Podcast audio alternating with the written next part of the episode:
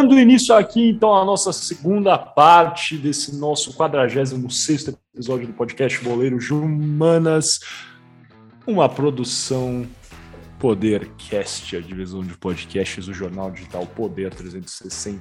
Sou Miguel Galute Rodrigues, um de seus co-apresentadores. Estou aqui dando início ao nosso shootout meus dois amigos e co-apresentadores, Gabriel Franco e Guilherme Ribeiro Paturi.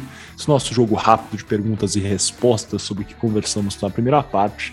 Isso aqui, né, esse episódio que tivemos aí toda uma trilha desde o final da Era Vargas, passando pelo governo Dutra, tendo aí, logicamente, no meio muitas questões, Segunda Guerra, Guerra Fria, Claro, a outra Copa que tivemos no Brasil, a Copa de 1950, sendo que já fizemos um episódio sobre a Copa de 2014 e finalizando aí com a volta de Getúlio Vargas ao poder.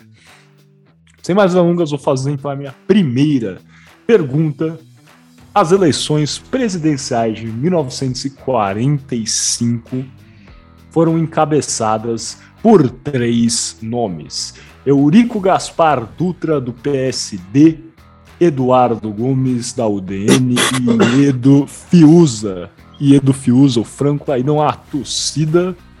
Rapaz, tá precisando fazer um, um autoteste aí. Nossa, Mas, desculpa, cara, eu tava com o microfone ligado. e Edo Fiuza, do PCB.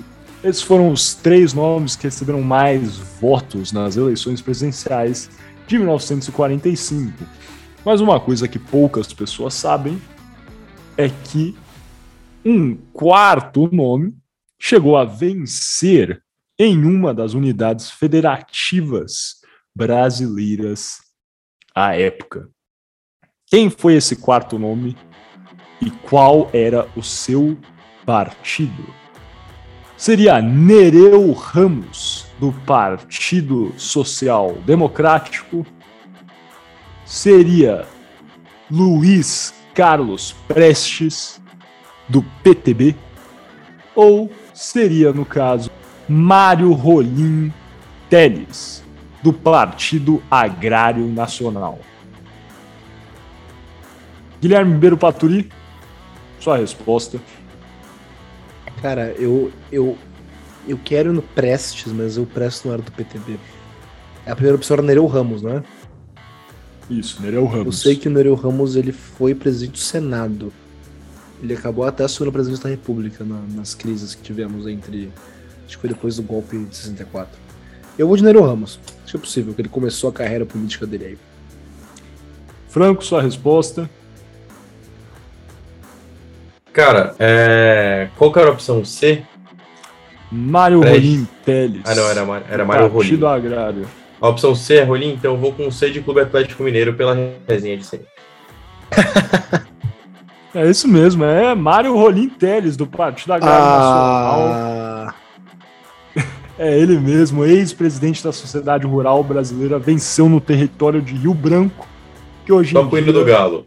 Hoje em dia é Roraima, e ele venceu ah, Rio mesmo... Branco não era o Acre, olha só. É. Olha que interessante, né? Mas enfim, ele ficou, ele ficou aí, ganhou uma das unidades federativas, mesmo sem ter ficado no top 3. Então a resposta é C. Realmente, Rolim Teles do Partido Agrário Nacional. A minha já... pergunta, meus caros. Vai lá, vai Eu lá, já vou fazer. É, eu mandei para vocês, mas não é essa que eu vou fazer. Eu, eu mandei essa de Pra deixar vocês curiosos, né? Pra deixar roubar, se eu quisesse roubar, a minha pergunta mais Era difícil um do que essa. Era um bait, cara. A minha pergunta de verdade é a seguinte, meus caros. Porque até o fim da primeira, da, dessa experiência democrática, né, que tivemos de 1945 até o golpe militar de 64, o vice-presidente da República não era eleito como presidente, ou seja, você votava para presidente e para vice-presidente separadamente. Já sabemos que Getúlio Vargas ganhou a eleição de 1950, mas quem foi que foi eleito vice-presidente? Seria ele a opção A do PSP Café Filho? Seria ele, opção B, Odilson Braga da UDM? Ou seria ele, opção C, Altino Arantes do PSD? Passo essa bola para Miguel Galute Rodrigues. Quem foi o vice-presidente eleito de 1950? Eu acho que foi Café Filho. Ok, resposta final de Miguel Café Filho. Gabriel Franco, qual foi o vice-presidente eleito de 1950? Eu vou de Café Filho também. Eu tenho uma mera recordação da aula de história do ensino médio. Eu acho que é Café Filho. Os dois são muito bem estudados, correto, Café Filho. E uma anedota do Café Filho, uma vez ele, ele claro, assumiu a presidência da República após a morte de Getúlio Vargas, pelo vice, e ele não estava bem com o Juscelino Kubitschek, até que uma vez perguntaram ao JK o que você acha do café, e o JK respondeu a seguinte aspa, qual, a planta ou o animal? Bom, vamos lá. A minha pergunta relaciona um pouco com o que eu falei no conteúdo, é, mas não tinha resposta lá. Eu quero ver se vocês sabem a resposta. O estádio Vila Capanema é a casa do saudoso Paraná, a nossa querida Gralha. É, o time azul e vermelho que disputou recentemente a Série D é, é detentor do estádio Vila Capanema. Mas na época, na época que foi disputada a Copa do Mundo, o estádio não era do Paraná Clube. Na verdade era, mas o Paraná Clube tinha outro nome. Qual o antigo nome do Paraná Clube, ou seja, qual o antigo nome do detentor deste estádio? Letra A, Clube de Atletas do Paraná. Letra B, Esporte Clube dos Pinheiros. Letra C, Colorado Esporte Clube. Ou letra D, Clube Atlético Ferroviário? Eu, Eu, eu começo. de, É, pode eu começar aqui. de, eu vou de, eu vou de, eu vou de C de Atlético Mineiro, Colorado Esporte Clube. Miguel, qual que é a sua consideração? Colorado. Eu vou colocar uma diferente do Gui. Eu acho que, conhecendo o nosso Gabriel Franco, deve ter colocado a letra C para ser a letra C de Clube Atlético Mineiro. Mas eu vou colocar a letra D, Clube Atlético Ferroviário, para ser em homenagem ao maior craque da história do Clube Atlético Mineiro, o Jesus Dátolo, que foi o maior cra- craque a, a vestir o manto alvinegro mineiro. Então a minha resposta é, é, é D de Dátolo. Bom, então, vamos lá. O Miguel, ele rouba e rouba, porque a letra D é a correta. Clube Atlético Ferroviário. Apenas um contexto, estava checando a da informação. É, Esporte Clube dos Pinheiros e Colorado Esporte Clube se juntaram para formar o Paraná Clube. Mas antigamente o Paraná Clube, na época da Copa, detinha o nome de Clube Atlético Ferroviário. Ponto para o Miguel. Eu, eu só peço direito de resposta aqui sobre essa afirmação que Jesus Dátolo é o maior da história do Atlético Mineiro, porque é, é, apesar de não ser verdade, o Dátolo foi um dos jogadores que mais honrou o manto e que foi um dos jogadores que me fez, de fato, me apaixonar pelo futebol, é, principalmente é com os seus, gol- o seu gol contra o Flamengo na Copa do Brasil de 2014, de fora da área. Que golaço do Jesus Dátolo. Desculpa, eu vou pedir até desculpa pro Adriano Gabiru, mas esse gol do Dátolo é exatamente igual ao gol do Gabiru. Só existe ele. Tipo, ele só fala dele o dia inteiro. é, Tipo, é a caneta elástico do Dátolo. Todo mundo que eu falo do Jesus Dátolo fala desse gol. Assim como quando todo mundo fala do Gabiru, fala do gol dele contra o Barcelona. Ah, é, que, é que vamos lá, né? Gol contra Um o abraço pro Barcelona. Gol do Jesus. É, enfim, tudo bem. Jesus Dátolo, grande jogador aí, cara. Queria no São Paulo. Tá jogando ainda? Senão pode trazer do banco. Tava jogando, Tá no tava banco. jogando no Banfield até outro dia, exato. Ah, é. Que interessante isso. Uma boa pedida, hein? Sabe quem veio do Banfield também? Eu vou fechar. É, enfim. Vamos então fechar esse bloco. Acho que eu ganhei. Ganhei, Ganhou. não, empatei com o Franco. Ah. Empatei com o Franco. É isso, cara. Então, fechadíssimo. Gui, você ficou com zero, vai ter que passar embaixo da mesa, cara. Mas é essa. Isolei os Vamos, pênaltis. va- vamos fechando essa.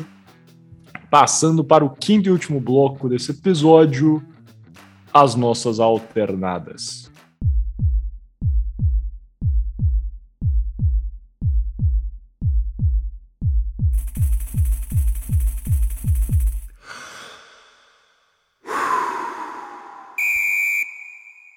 Dando início aqui, então, ao nosso quinto e último bloco desse 46º episódio do podcast Boleiros de Humanas.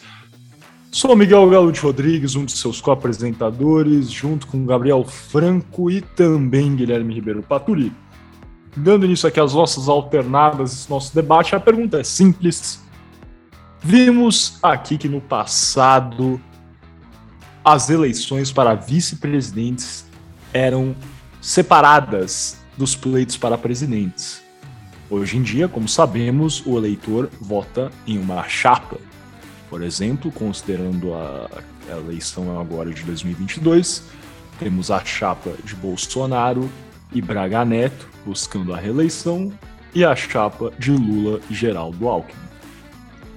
Em 1945, este não foi o caso, tivemos aí a eleição de Eurico Gaspar Dutra, que era do PDS, e Café Filho, que era do PSP.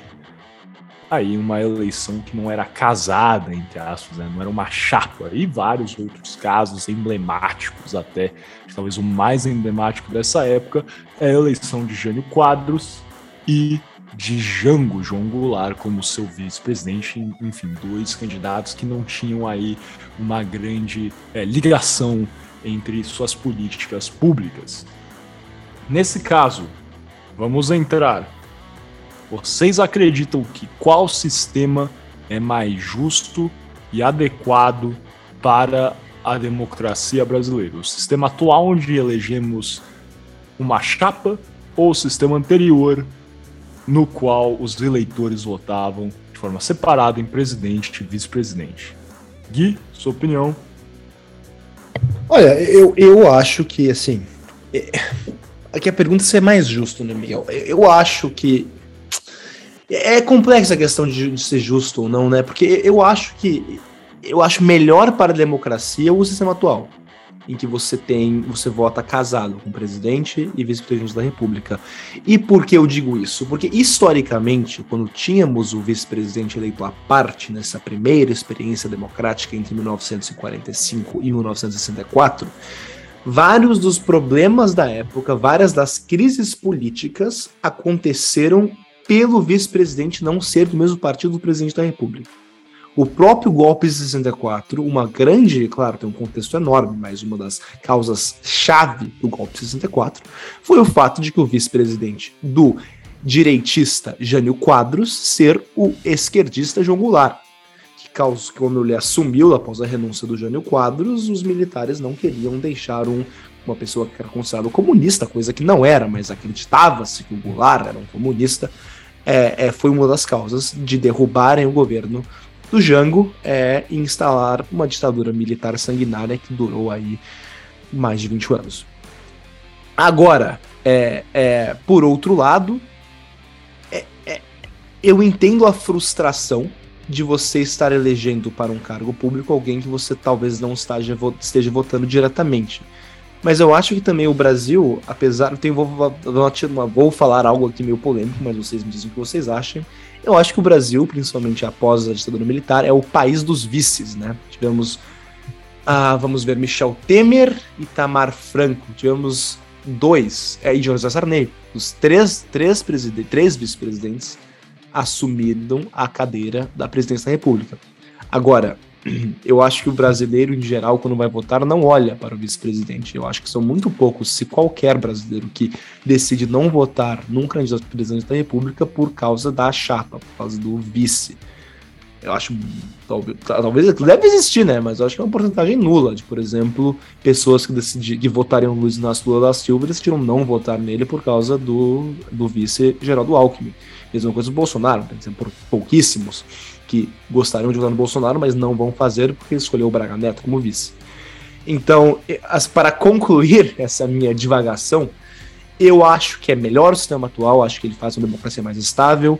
É, claro, temos é, situações difíceis até hoje, o Michel Temer sendo talvez a, a mais clara, que ele não se alinhou a ex-presidente Dilma Rousseff, e, e alguns dizem que ele ajudou a articular o impedimento da ex-presidente. Mas eu acho que, em geral, é um sistema que é, deixa a democracia mais estável. Não sei se vocês concordam com essa análise. Não, eu concordo com você, Gui. É, eu acho que, assim, até se a gente pensar no estilo de atuação do vice-presidente, que a gente estava até aqui falando uma, é, antes de entrar, ele funciona meio como o braço direito do presidente, né? Então, tipo assim, se o presidente precisa enviar alguém em missão diplomática, se precisa enviar o vice-presidente em missão diplomática, ou se ele precisa ir para uma missão diplomática, o presidente e o vice-presidente precisa representar ele aqui, tem que ser, eu acho que alguém que esteja alinhado, é, pelo menos às expectativas de governo da época, porque eu acho que o, a pessoa ela não vota é, hoje em dia principalmente, né? Isso daí é uma concepção social que eu estou retirando a partir de uma análise é, de um grupo reduzido de pessoas que se consiste nos meus seguidores no Instagram. É, elas não votam prontamente falando é, na pessoa só, mas na ideologia também. Então, se a pessoa ela tá de acordo com o vice-presidente, enquanto ela for presidente, é, efetivamente o vice vai seguir as normas, é, vai seguir o, o padrão, vai seguir o padrão que essa pessoa ela se dispõe a seguir no, no mandato presidencial ou que no que foi acordado entre eles.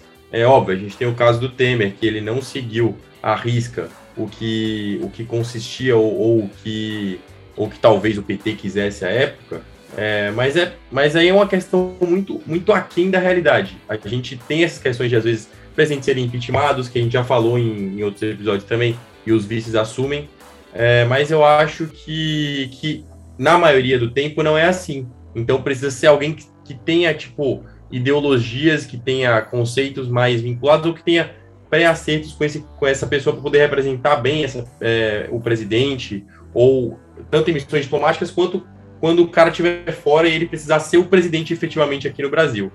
É, porque essa função de braço direito, né, entre aspas, que é o cara de confiança do presidente, é, é até importante, principalmente na, nos posicionamentos políticos. Eu acho que, sei lá, aí é a opinião minha.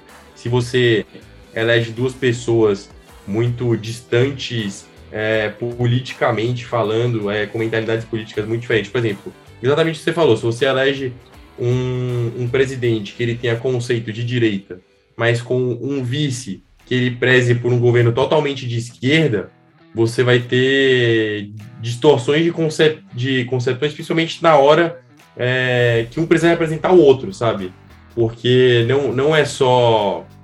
Não é só. Ah, o, o atualmente o Bolsonaro foi, foi para a França, aí o vice dele vai representar ele aqui. Não, ele vai dar entrevista é, como presidente do Brasil à época, então os conceitos e falas têm que ser muito alinhados para esse conceito de democracia que a gente tem hoje em dia. Então, eu acredito que nesse conceito atual, seguir essa ideia de chapa unificada na qual você vota no presidente e no vice, eu acho que é o caminho mais sensato. Desculpa, me estendi muito.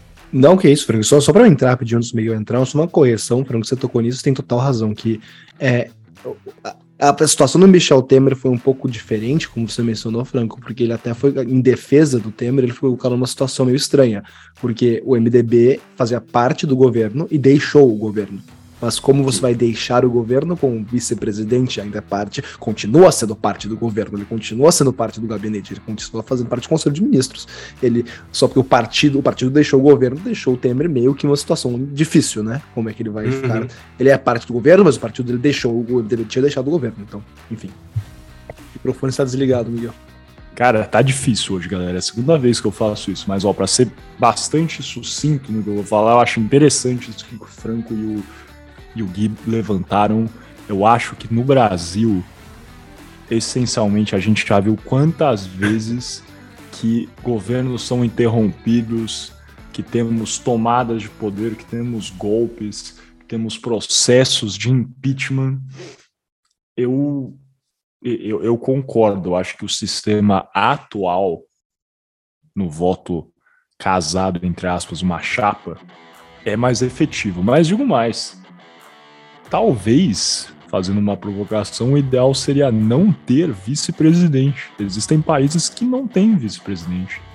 Aí funciona, tem, enfim, o sistema de, de freios, checks and balances, com o legislativo e judiciário, mas somente a figura do presidente. O presidente viaja, o presidente vem a falecer, o que acontece é que assume aí o presidente do Congresso por um período curto aí, onde tem a passagem de poder depois. Efetivamente, o vice-presidente tem poucas funções historicamente né, no Brasil pós ditadura militar. Essa é a verdade. São poucos os presidentes que não serviram como uma espécie de criação de conchavo ou somente para na hora angariar votos, passar uma visão de que um presidente é menos de esquerda ou menos de direita.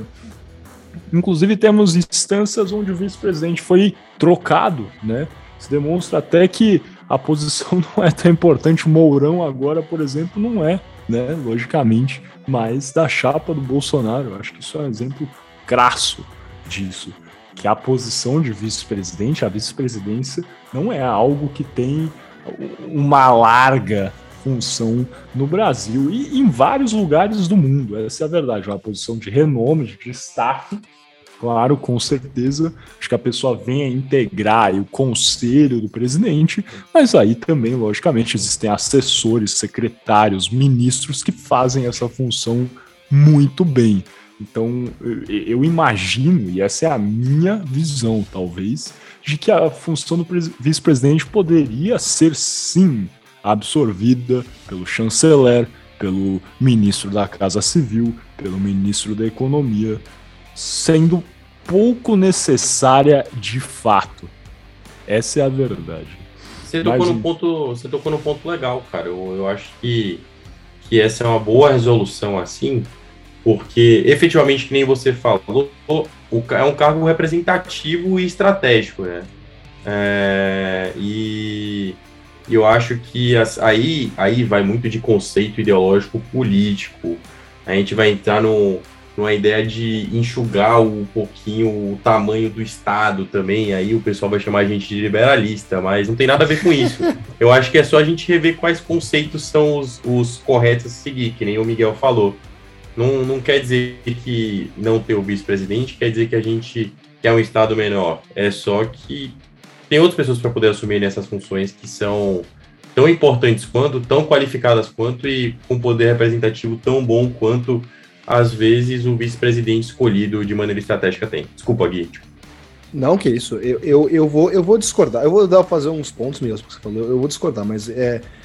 Eu, você tem razão que o vice-presidente acabou não fazendo nada. Eu dei uma rápida pesquisada, desde a redemocratização, eu só consegui achar um vice-presidente teve um cargo a mais do que ser vice-presidente, que foi o, o José Alencar, que também foi ministro da Defesa entre 2004 e 2006.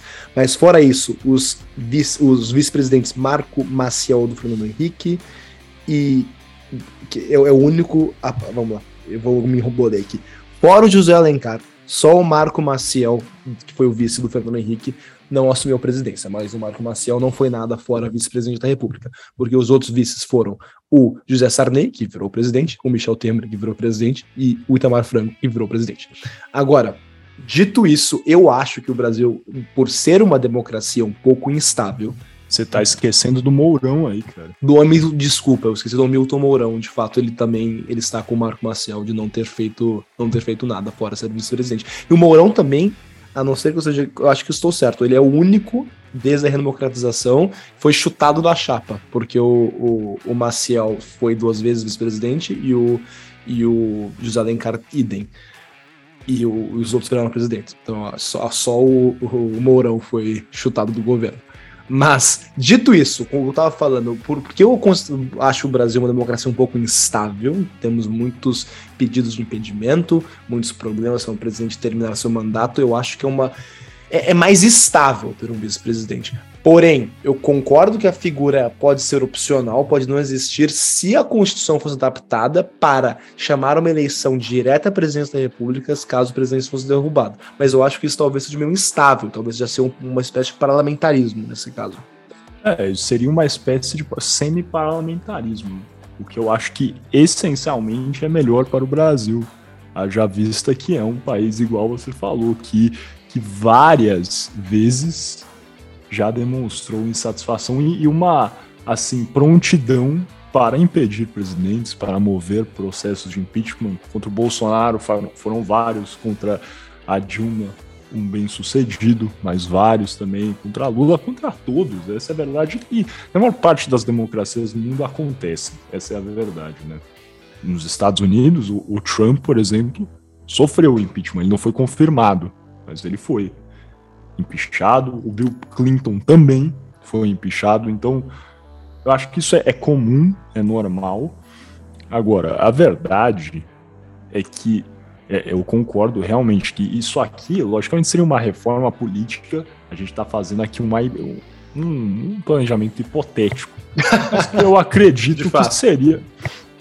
É, é, é, parando para pensar, logicamente, na função de um vice-presidente, somente, eu acho que oferece poucas poucos benefícios poucos benefícios, sendo completamente honesto. E daí a passagem de poder, e daí, sendo completamente honesto, teria que pensar do ponto de vista jurídico, essa questão subiria até o STF, para ser claro. Por quê?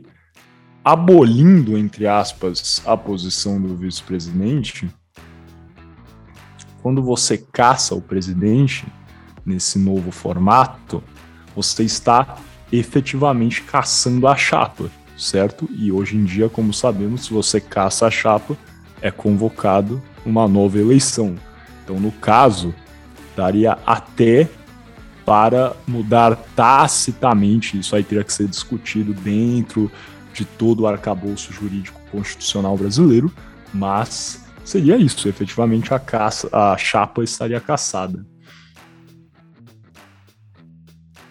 É, cara, só uma coisa, assim, eu sei que é, politicamente e constitucionalmente talvez fosse bom, em um caso de impeachment, a gente ter eleições diretas é, na sequência, mas eu vejo também, assim, um cenário caótico em meio a isso, porque é, por exemplo, acho que vale a gente até colocar o exemplo do, do Brasil à época que a Dilma foi impeachmentada, foi impedida de, de ser a, a, a presidente. É, pensa o caos que seria com a eleição direta logo após o impeachment dela. Eu sei que em países mais. Aí eu posso falar países mais. É, que a população não, não, não exerce tanto esse pedido ou direito de impeachment imediato, é, isso funcione, mas no Brasil eu acho muito difícil. Seria um cenário muito caótico, imagina.